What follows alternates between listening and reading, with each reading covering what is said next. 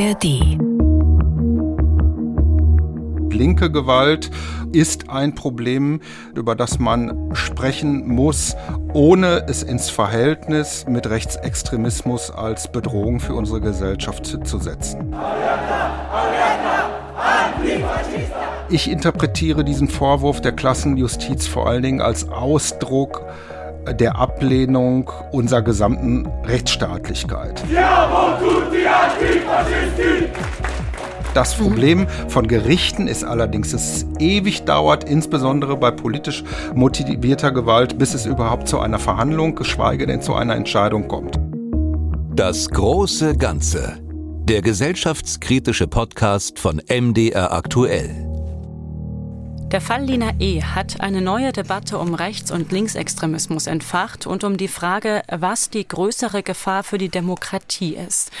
Zur Erinnerung, die 28-jährige Lina E. wurde Ende Mai zu mehr als fünf Jahren Haft verurteilt. Inzwischen, das muss man dazu sagen, haben beide Seiten Revision eingelegt.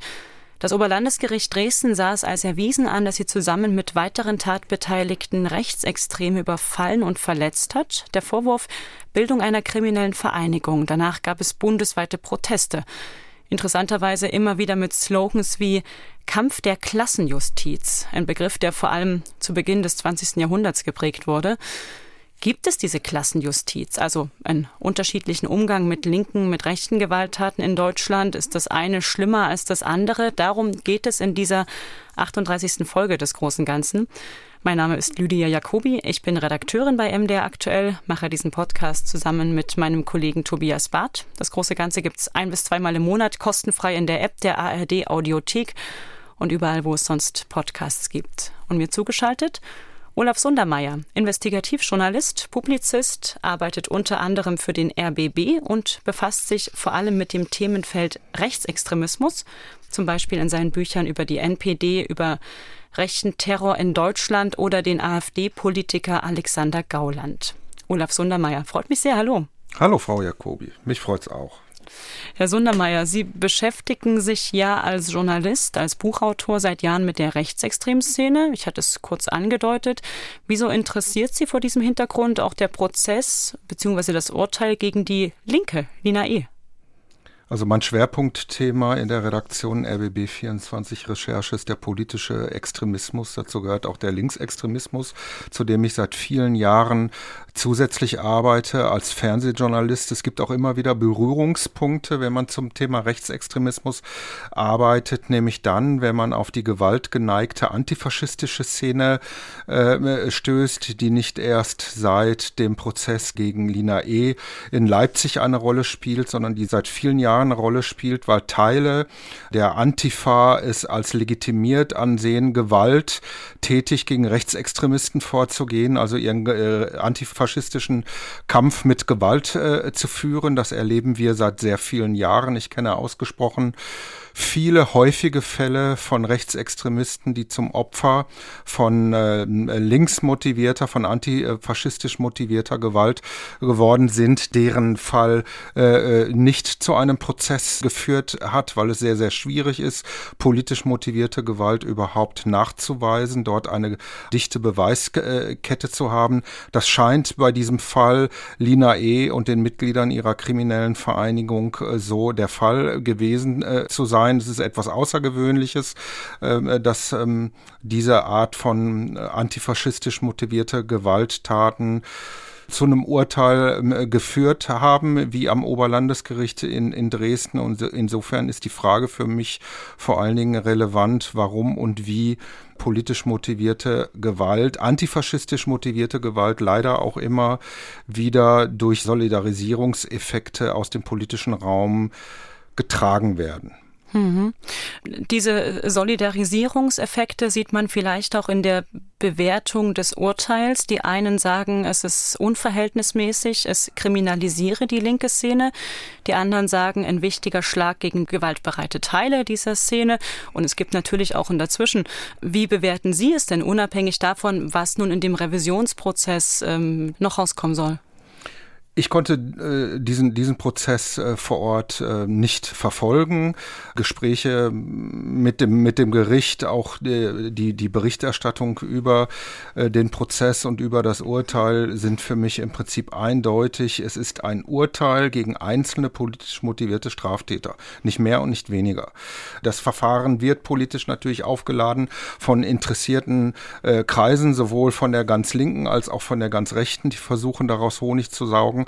Aber in erster Linie ist es ein Richterspruch und es ist ein Urteil gegen einzelne politisch motivierte Straftäter, die in, im Verbund als kriminelle Vereinigung dort gegen Rechtsextremisten oder gegen Leute, die sie für Rechtsextremisten hielten, mit Gewalt vorgegangen sind. Demonstration in Leipzig nach dem Urteil gegen die mutmaßliche Gewalttäterin Lena E.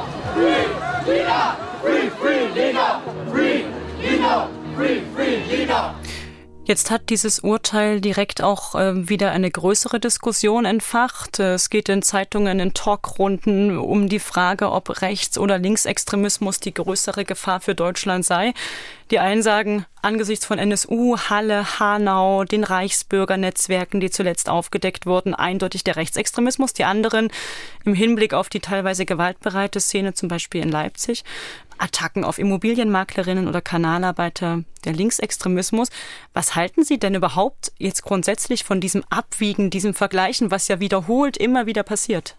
Dieses fortlaufende Abwiegen und Relativieren von der einen oder anderen äh, Gewalt ist etwas, was von dem eigentlichen Problem ablenkt. Es steht außer Frage, dass der Rechtsextremismus und damit verbunden auch die rechtsextremistische Gewalt in Deutschland das weitaus größere Problem ist und die ernsthafteste Bedrohung, die unser gesellschaftliches Zusammenleben in der Bundesrepublik Deutschland wir hier ausgesetzt sind. Das steht außer Frage und insofern äh, gilt das in jeder De Debatte gleich zu Beginn abzuräumen. Wir blicken hier auf ein Phänomen, das nennt sich politisch motivierte Gewalt von links. Es gibt sie, sie findet äh, statt, sie fand äh, offensichtlich statt durch diese Täter der Kriminalität kriminellen Vereinigung, die sich ganz offensichtlich in Leipzig-Konnewitz in der linksautonomen Szene äh, radikalisiert haben, die Gewalt als Mittel der antifaschistischen äh, Auseinandersetzung legitimiert äh, sehen, mit Gewalt gegen ihre politischen Gegner vorgegangen sind. Und es geht um nichts anderes als diese linke Gewalt zu bewerten, zu, beo zu beobachten, einzuschätzen, einzuordnen. Es gibt sie nicht nur in Sachsen, nicht nur in Leipzig. Wir haben auch in Berlin eine starke linke Szene, die zu Gewalt äh, äh, neigt, immer wieder. Nicht nur gegen Polizisten, gegen politische Gegner wie Rechtsextremisten, auch in einzelnen Fällen gegen Medienvertreter. Das erlebe ich am eigenen Leib bei der Berichterstattung ähm, mhm. ähm, hier in Berlin. Wir erleben das ähm, in Hamburg. Ich erinnere an die gewalttätigen Ausschreitungen des G20 Gipfels und linke Gewalt ist ein Problem, über das man sprechen muss, ohne es ins Verhältnis mit, mit Rechtsextremismus als Bedrohung für unsere Gesellschaft zu setzen. Es gibt ja auch Zahlen, die ihre Aussage untermauern. Von rechts äh, droht die größere Gefahr. Da geht es um die Zahl der Todesopfer. Die Amadeo Antonio Stiftung zählt das seit 1990 219. Es gibt auch andere Zählungen, aber zumindest ähm, ist die Zahl der durch linke Gewalt äh, Gestorbenen wesentlich geringer. Vier wird da genannt vom Magazin Katapult und dann sieht man die Gewalttaten im vergangenen Jahr vom BKA gezählt. Ein Anstieg auf rechter Seite um 12 Prozent, in Minus von 30 Prozent auf linker Seite. Wie fügt sich das alles zusammen mit der Aussage von Innenministerin Nancy Faeser zum Beispiel, es gebe eine wachsende Gefahr durch Linksextremismus? Also es gibt sie, es gibt auch steigende Zahlen äh, ähm, äh, von Linken. Insgesamt äh, von politisch motivierter Gewalt leben wir ja auf einem Rekordniveau politisch motivierter Gewalt äh, deutschlandweit, sowohl von links als äh, auch von rechts. Aber diese immer wiederkehrenden äh, Vergleiche führen in der Diskussion nicht weiter, übrigens, übrigens jetzt auch nicht. Mhm. Und anderer Stelle, ich kenne das überhaupt gar nicht. Jegliche Debatte über lenke Gewalt in Deutschland, egal ob sie in den Medien stattfindet, auf irgendwelchen öffentlichen Podien, bei Veranstaltungen, äh, bei Organisationen kommt immer zu äußerst auf das Thema rechtsmotivierte Gewalt und Rechtsextremismus zu sprechen. Und wenn wir aus diesem fortlaufenden Vergleich nicht rauskommen, äh, werden wir uns äh, bei der Problembewältigung der linken Gewalt in Deutschland nicht, nicht weiterentwickeln können. Sie meinen, wir müssen uns stärker die einzelnen Fälle betrachten?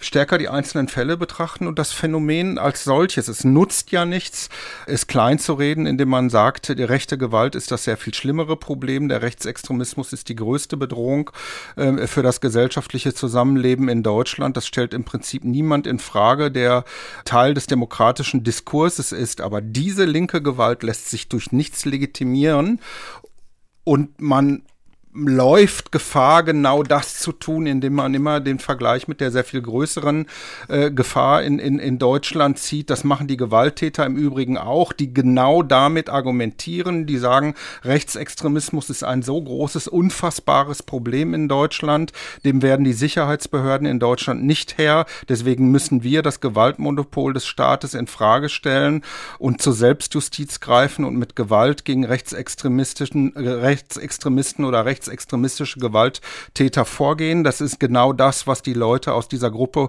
um Lena E, um Lina E getan haben. Und das kann in einer Demokratie nicht funktionieren. Das würde ja bedeuten, dass es im Prinzip gute, legitimierte, gerechtfertigte, politisch motivierte Gewalt in einer Demokratie gibt. Und das ist ja genau das Wesen von Demokratie und Rechtsstaat, dass das Gewaltmonopol eben äh, nicht bei Otto Normalbürger liegt, sondern bei dem Staat, bei seinen ähm, Organen, Sicherheitsorganen wie, wie bei der Polizei und nicht bei Antifaschisten, äh, die sich zu, zu Vertretern einer Selbstjustiz äh, aufschwingen, die im Prinzip Demokratie und Rechtsstaat nicht nur in Frage stellen, sondern in besonderer Weise auch beschädigen. Demonstration in Halle 2019. Kein Vergeben, kein Vergessen, Nazis haben Namen und Adressen. Was glauben Sie, woher kommt dieses Bedürfnis des Vergleichens? Geht es da um von Dingen ablenken, Dinge rechtfertigen? Wie würden Sie das erklären?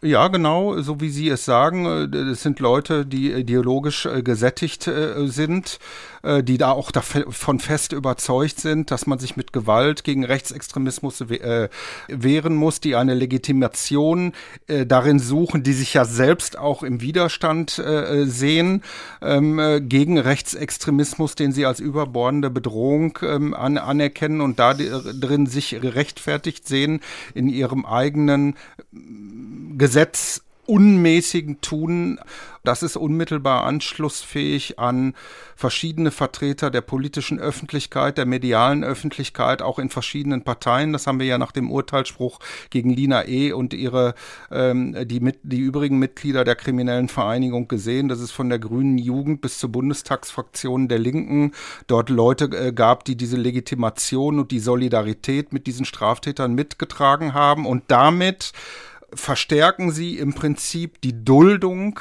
äh, politisch motivierter Gewalt, die in einem Rechtsstaat, in einer Demokratie nicht greifen darf. Ich habe dieser Tage einen Artikel in der Frankfurter Allgemeinen Zeitung gelesen, der sich mit der Frage ähm, nach dem Gewaltbegriff der Linken beschäftigte. Ähm, galt früher das Credo, so hieß es im Artikel, Gewalt nur gegen Sachen, sei dieser Konsens in einer jüngeren linken Generation nun womöglich aufgekündigt. Man schrecke auch vor Gewalt gegen Menschen nicht mehr zurück und schweige sich vor allem aus über Gewalt in den eigenen Reihen. Würden Sie sich so einer Diagnose anschließen? Es gibt äh, Gruppierungen, einzelne Akteure, die das so leben, die das so vertreten. Es gibt äh, äh diesen Trend. Ich schließe mich der Meinung aber nur teilweise an, weil es das auch schon vor 20 Jahren gegeben hat. Äh, ich kenne Neonazis, Rechtsextremisten, die in Berlin auf dem Weg zur Berufsschule mit Busnothämmern von Antifa-Aktivisten in ähnlicher Weise angegriffen äh, worden sind vor sehr, sehr vielen Jahren, äh, wie die Opfer dieser kriminellen Vereinigung. Das gewalttätige Vorgehen, auch das Muster des gewalttätigen Teils der Antifa ist nichts Neues. Das haben wir schon seit vielen Jahren. Es gab auch bei rechten Aufmärschen und Demonstrationen im europäischen Ausland immer wieder linke Gewalttäter aus Deutschland, die sich dort, ich will das mal so sagen, ausgetobt haben, die dort bei an gewalttätigen Exzessen teilgenommen haben gegen Menschen und das vor, vor vielen Jahren. Diese zugespitzte mediale Debatte, dass das jetzt eine gänzlich neue Entwicklung ist es, dass nur die neue Generation von gewalttätigen Antifaschisten dort äh, vor Gewalt gegen Menschen äh, nicht mehr zurückstrecken. Äh, die, die unterstütze ich nicht. Diese Entwicklung gab es auch schon in vorangegangenen Generationen.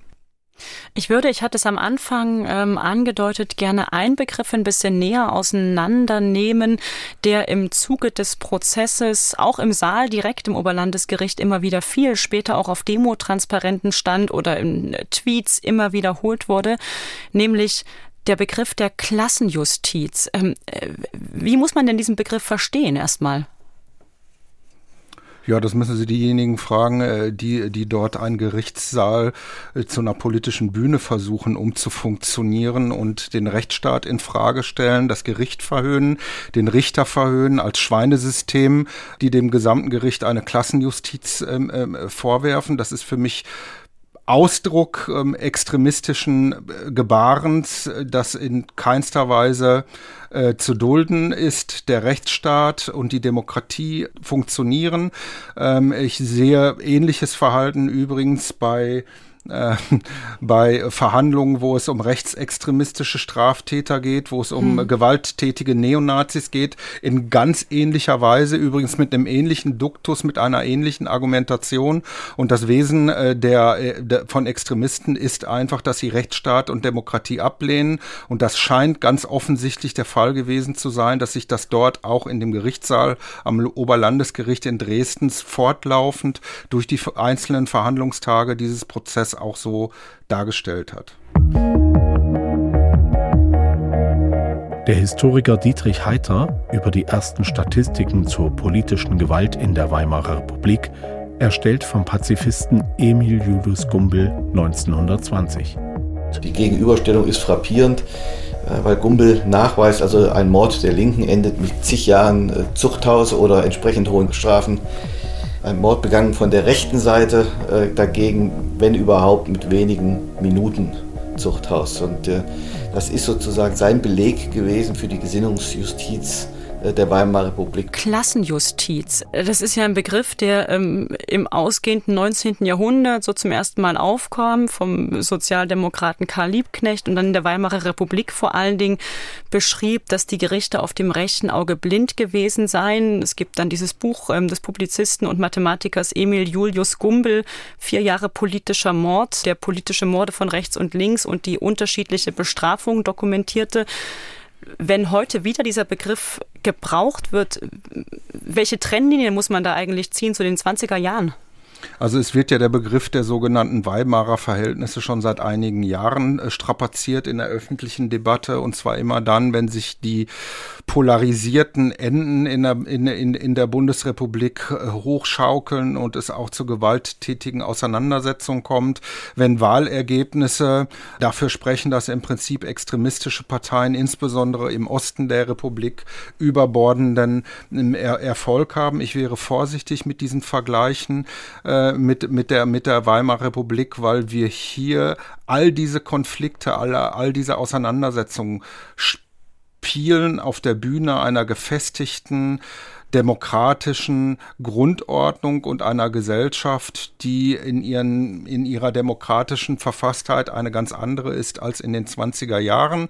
Und ich kann erkennen bei Extremisten übrigens gleichermaßen links wie rechts, dass genau das gewollt wird, dass man diese Analogien in der Gesellschaft implementieren möchte, dass man, dass man genau dieses, äh, dieses entfesselte Momentum den Leuten vor Augen äh, halten möchte, zu sagen, hier geht's wieder los, aber äh, die gesellschaftliche Verfasstheit in Deutschland ist mitnichten so und diese Analog, äh, Analogien zur Weimarer äh, Republik, ähm, da wäre ich sehr zurückhaltend mit. Wir erinnern uns, Teile des Militärs, der Polizei, des Sicherheitsapparates, die sind in Scharen äh, übergelaufen zu Nationalsozialisten, zu faschistischen Gruppen in der Weimarer Republik. Wir haben Fälle von Polizisten, auch von Leuten aus der, aus der Justiz, äh, aus anderen anderen, aus anderen Sicherheitsbehörden, die auffällig sind im rechtsextremistischen äh, Kontext, selbst bei zuletzt festgestellten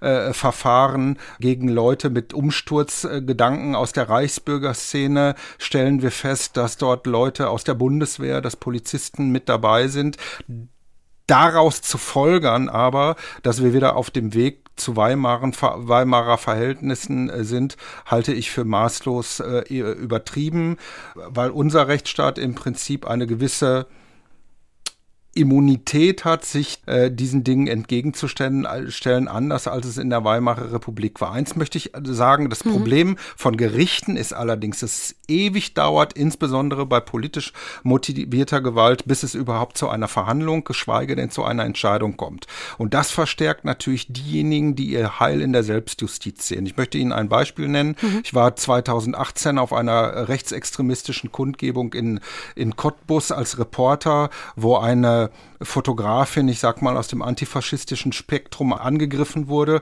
von organisierten Rechtsextremisten im Januar 2018. In der kommenden Woche, Donnerstag, wird es zu, zum ersten Verhandlungstag in dieser Sache kommen in Cottbus und diese fünf Jahre dazwischen, dieses Gefühl der Straflosigkeit, das auch die mutmaßlichen Täter natürlich erfüllt haben und gleichzeitig die, die Viktimisierung dieser jungen Frau, dieses Gefühl, der Ohnmacht und der Nichtentscheidung von Sicherheitsbehörden beziehungsweise von der Justiz verstärkt natürlich möglicherweise die Motivation als organisierter Antifaschist äh, Selbstjustiz zu üben und, äh, und, das, und die Gewalt selbst in die Hand zu nehmen. Das ist für mich das eigentliche Problem, hm. sind diese verschleppten Verfahren bei äh, politisch motivierten Straftaten, nicht nur in Cottbus, äh, sondern ähm, überall im Land.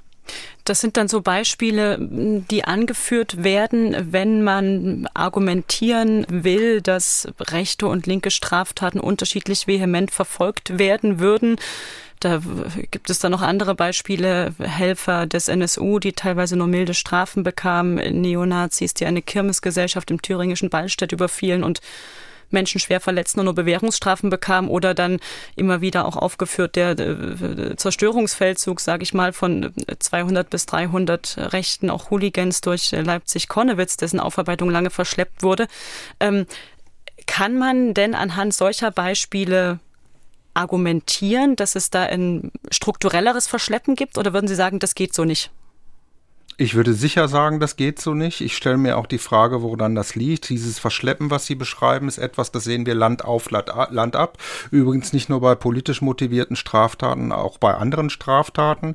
Ich bin selbst als, äh, als Opferzeuge eines Verfahrens gewesen vor wenigen äh, Wochen. Da ging es um eine Berichterstattung auf einer linksautonomen Demonstration in Berlin, bei, auf der ich angegriffen äh, wurde. Dort hat es, ähm, äh, jetzt muss ich rechnen, drei Jahre gedauert, bis meine Zeugenaussage vor Gericht gefragt äh, wurde. Ich kann mich natürlich nicht mehr an, an die Leute erinnern, die mich seinerzeit dort angegriffen haben.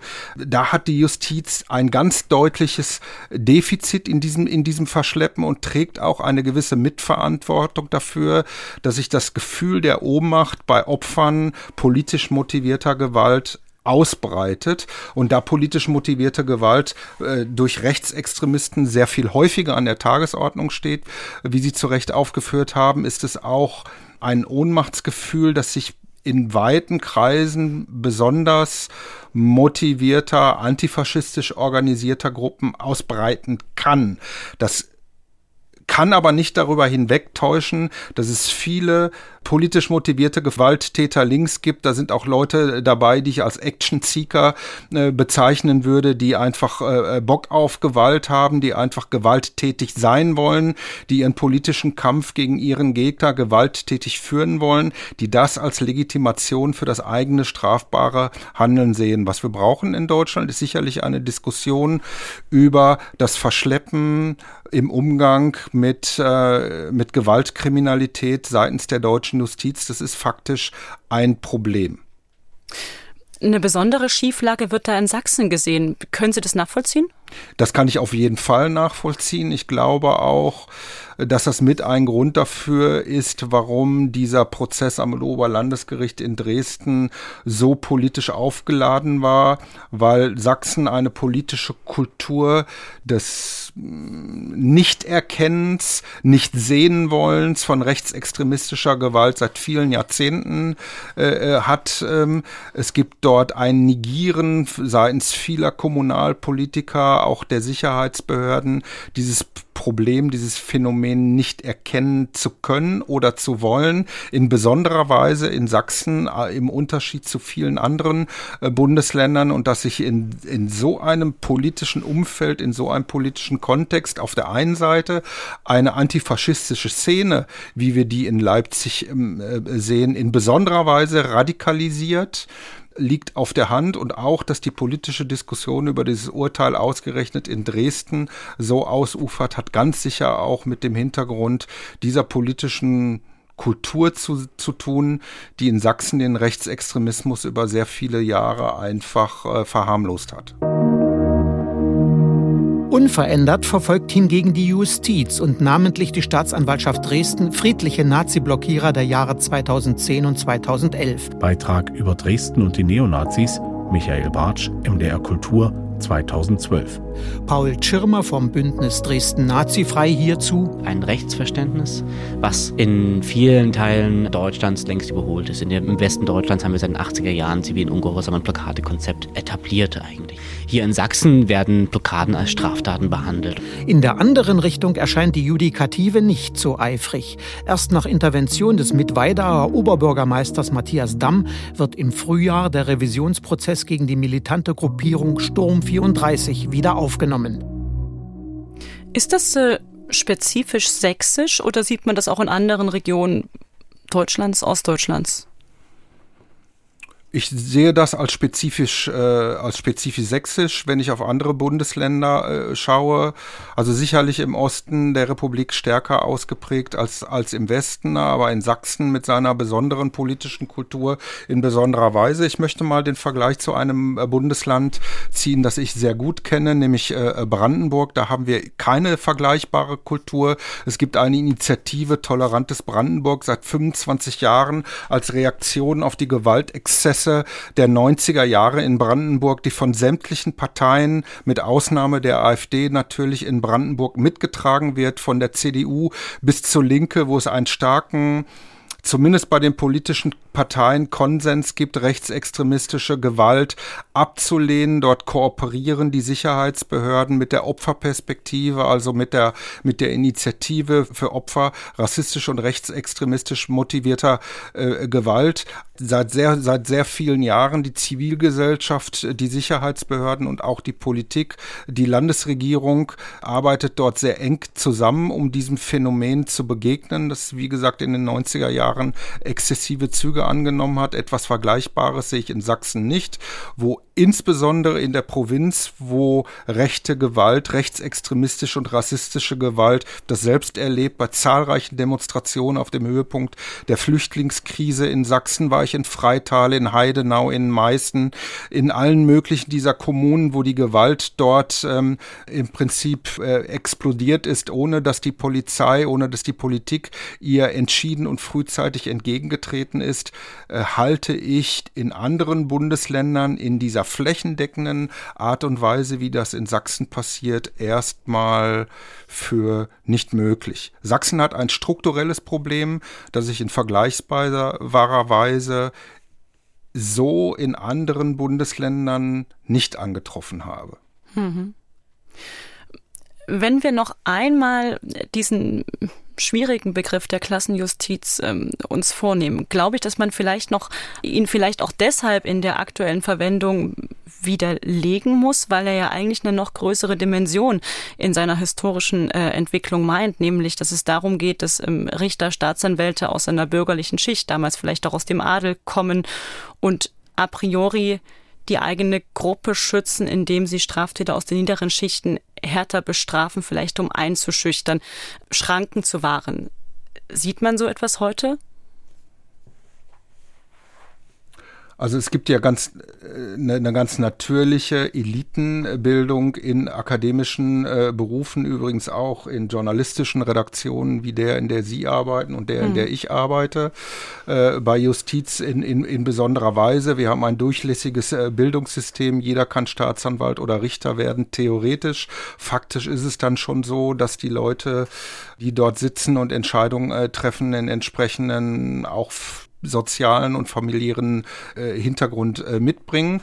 Aber ich interpretiere diesen Vorwurf der Klassenjustiz vor allen Dingen als Ausdruck der Ablehnung unserer gesamten Rechtsstaatlichkeit. Das mhm. ist das ganz Entscheidende. Wir haben es ja auch mit den Tätern, wenn ich jetzt mal Lina E. sehe, mit jemandem zu tun, äh, die, äh, diese junge Frau, die genau aus solchen bürgerlichen Kreisen stammt, mhm. äh, die in Kassel aufgewachsen ist als Tochter eines Oberstudienrats und einer akademisch äh, vorgebildeten äh, Mutter, die zum Studium äh, nach Sachsen-Anhalt respektive Sachsen gekommen sich, ist, sich ganz offensichtlich in Leipzig-Konnewitz in, in dem Milieu, in dem sie dort gelebt hat, radikalisiert hat. Aber dieser Vorwurf der Klassenjustiz ist für mich in erster Linie ein ähm, ideologischer Vorwand, um den Rechtsstaat bezogen auf diesen Prozess dort am Oberlandesgericht in Dresden, um diesen Rechtsstaat ähm, in Frage zu stellen und anzugreifen. Natürlich haben wir grundsätzlich das Problem, dass jemand einfach gesprochen, der kein Geld hat, der sich keinen teuren Strafverteidiger leisten kann, vor Gericht in Deutschland möglicherweise im, Gro im Groben gesprochen benachteiligt ist. Dafür gibt es äh, ausreichende Hinweise für. Das sehe ich aber auf dieses Verfahren gegen die kriminelle Vereinigung um Lena E. nicht bezogen. Es gibt zahlreiche Rechtsanwälte aus der linken Szene, aus der sogenannten Roten Hilfe, die auch äh, spendenbasiert äh, linksmotivierte Straftäter vor Gericht äh, verteidigen. Da ist es kein Problem für solche Straftäter, einen angemessen arbeitenden Strafverteidiger zu haben. Der Vorwurf der Klassenjustiz äh, greift an diesem Beispiel aus meiner Sicht nicht. Er greift eben da, wo es ökonomische Unterschiede gibt, womöglich. Und die gibt es ganz deutlich. Das ja. sehe ich als Reporter, der zahlreiche äh, Strafprozesse besucht bei der gewöhnlichen, äh, schweren oder auch organisierten Kriminalität immer wieder, dass eben Straftäter, die sich ein Schwergewicht an Strafverteidiger leisten können, ganz anders aus schwierigen Prozessen rauskommen als eben Leute, die auf ihren Pflichtverteidiger angewiesen sind. Tagesschau, 24. Mai 2023. Bekloppt hatte Kanzler Scholz die Klebeblockaden der letzten Generationen zuletzt genannt. Hinter diese Bewertung der Klimaaktivisten setzt die Generalstaatsanwaltschaft München jetzt ein juristisches Ausrufezeichen. Wegen des Verdachts der Bildung einer kriminellen Vereinigung ließ sie Büros der Gruppe in sieben Bundesländern durchsuchen. Die reagierte prompt. Die letzte Generation stehe für das Leben aller ein und das sei nicht kriminell. Ich würde zum Ende hin gern noch ein anderes Beispiel aufmachen, weil ich mich frage, ob man es in dieser Diskussion, in diesem Kontext um eine vermeintliche Klassenjustiz mit nennen müsste, die eher eher linke Klimabewegung letzte Generation, wo es jetzt Razzien gab wegen des Verdachts der Bildung einer kriminellen Vereinigung. Wird sie in Ihren Augen über das Maß kriminalisiert? In der öffentlichen Debatte auf jeden Fall, ganz sicher. Äh, Fakt ist, wir haben es hier mit meistens jungen Leuten ja zu tun, Aktivisten, die sich dieser Gruppierung angeschlossen haben, die in hoher Frequenz Straftaten begehen. Und es ist richtig, dass diese Straftaten geahndet werden. Es sind keine Extremisten nach meiner Lesart, die übrigens auch vom äh, Präsidenten des Bundesverfassungsschutzes äh, geteilt wird, soweit ich das aktuell noch beurteilen kann, weil sie viel zu offen, transparent mit ihren politischen Zielen umgehen. Für uns Medien Medienvertreter ansprechbar sind, weil sie zu ihren äh, Straftaten sich auch in der öffentlichen Auseinandersetzung äh, stellen, äh, sehe ich den Vorwurf des Extremismus ähm, äh, bei diesen Leuten. Es gibt ja das Schlagwort der grünen RAF, da denke ich an einen Leitartikel der, der FAZ, der diesen Begriff äh, mal strapaziert hat. Das sehe ich in keinster Weise, aber ich sehe hier Menschen, die Straftaten begehen und es kann nicht sein, weil sie eben nicht über den Recht stehen und straflos daraus gehen, dass diese Straftaten auch geahndet werden. Dass auf der anderen Seite die bayerische oder Münchner Justiz mit Razzien äh, auf der Basis des Vorwurfs der kriminellen Vereinigung äh, gegen diese Leute äh, vorgehen, medienwirksam vorgehen in der Zeit, wo eine Landtagswahl stattfindet in Bayern. Das möchte ich zumindest in Frage stellen, kann ich aber abschließend nicht beurteilen. Das muss der weitere Ablauf dieses Verfahrens geben. Es gibt ja auch eine Staatsanwaltschaft in Neuruppin in Brandenburg, die gegen äh, die letzte Generation als äh, kriminelle Vereinigung ermittelt. Das muss möglich sein, strafrechtlich äh, diese, diese Taten zu ahnden, aber eine überbordende Diskussion, die Last Generation mit irgendwelchen linken Terroristen äh, gleichzusetzen, halte ich für eine maßlose Übertreibung zum Zwecke der eigenen politischen Ziele derjenigen, äh, die dieses Narrativ bedienen. Also von Ihrer Seite, wenn ich das äh, aus der letzten halben Stunde rauslesen darf, ein starkes Eintreten für die Funktionsfähigkeit von Rechtsstaatlichkeit, von Einzelfallentscheidungen, von Abwägen, von ja, juristischen Prozessen. Genau so. Wir dürfen nicht den Fehler machen und politisch entscheiden. Es sind einzelne Straftaten, es äh, sind Verfahren, Ermittlungsverfahren, äh, Strafprozesse, die dort geführt werden, und zwar am Beispiel des einzelnen Verfahrens. Und äh, die, die politische Diskussion, die darüber entsteht, wird von geneigten Kreisen äh, geführt. Da muss man einfach auf die Gewaltenteilung äh, vertrauen und die Justiz oder die Polizei ihre Arbeit machen lassen und dabei möglicherweise auch ihr den Vorwurf machen, dass Verschleppung von solchen Verfahren äh, immer dazu führen wird, dass sich Opfergruppen möglicherweise weiter radikalisieren oder das Recht über Selbstjustiz eben in die eigene Hand nehmen. Wenn ich eine Frage doch noch zum Abschluss stellen darf das Verschleppen, äh, das vielleicht auch manchmal nicht ganz so genau hinschauen, ist ähm, nach dem Auffliegen des NSU mit dem Wechsel an der Spitze des Verfassungsschutzes, Hans-Georg Maaßen ging, Thomas Haldenwang kam, ähm, der Staat geht härter gegen rechte Netzwerke und Vereinigungen vor. So ist zumindest mein subjektives Gefühl. Sehen Sie da eine gewisse Entwicklung? Ja, ganz deutlich. Ich teile Ihre Einschätzung da und äh, das lässt sich an einem Datum festmachen. Seit dem Mord an den nordhessischen Kasseler Landrat Walter, äh, Walter Lübcke in Wolfhagen äh, bei Kassel gibt es ein ganz deutliches Umdenken in der Politik und damit auch in den nachfolgenden äh, äh Behörden, weil es plötzlich wir, also die Handelnden, die Politiker sind, die dort betroffen sind durch rechtsextremistische Gewalt und nicht nur mehr die sogenannten marginalisierten Gruppen. Auf Deutsch gesagt hat sich in der Vergangenheit niemand darum gekümmert, wenn ein kurdischer Kioskbesitzer in, in der Dortmunder Nordstadt erschossen wurde, wenn ein CDU-Landrat in Nordhessen oder ein, ein Mitglied einer anderen demokratischen Partei allerdings erschossen wird. Und das hat man ganz deutlich im politischen äh, Berlin erlebt, wo die Schockwellen ganz stark gewesen sind, dann führt das zum Umdenken ähm, in der Politik und damit auch in den, in den nachrangigen äh, Behörden. Also diese dieses neue Bewusstsein im Umgang mit Rechtsextremismus und rechter Gewalt gibt es nicht seit den NSU-Morden, sondern äh, seit dem Mord an Walter Lübcke. Der Investigativjournalist und Publizist Olaf Sundermeier hier im MDR Aktuell Podcast Das große Ganze. Herr Sundermeier, herzlichen Dank Ihnen. Ich danke Ihnen.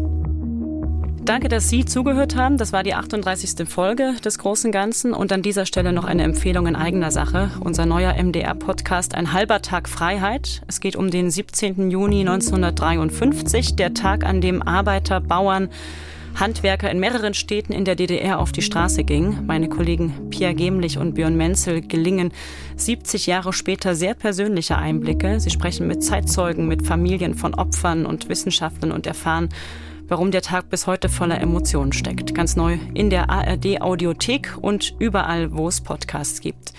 Mein Name ist Lydia Jacobi. Falls Sie Fragen oder Ideen zum großen Ganzen haben, können Sie eine Mail schreiben an podcastdesk.mdr.de.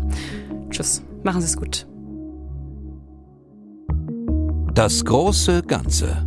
Den gesellschaftskritischen Podcast von MDR Aktuell gibt es zweimal im Monat auf mdraktuell.de in der ARD Audiothek und überall, wo es Podcasts gibt.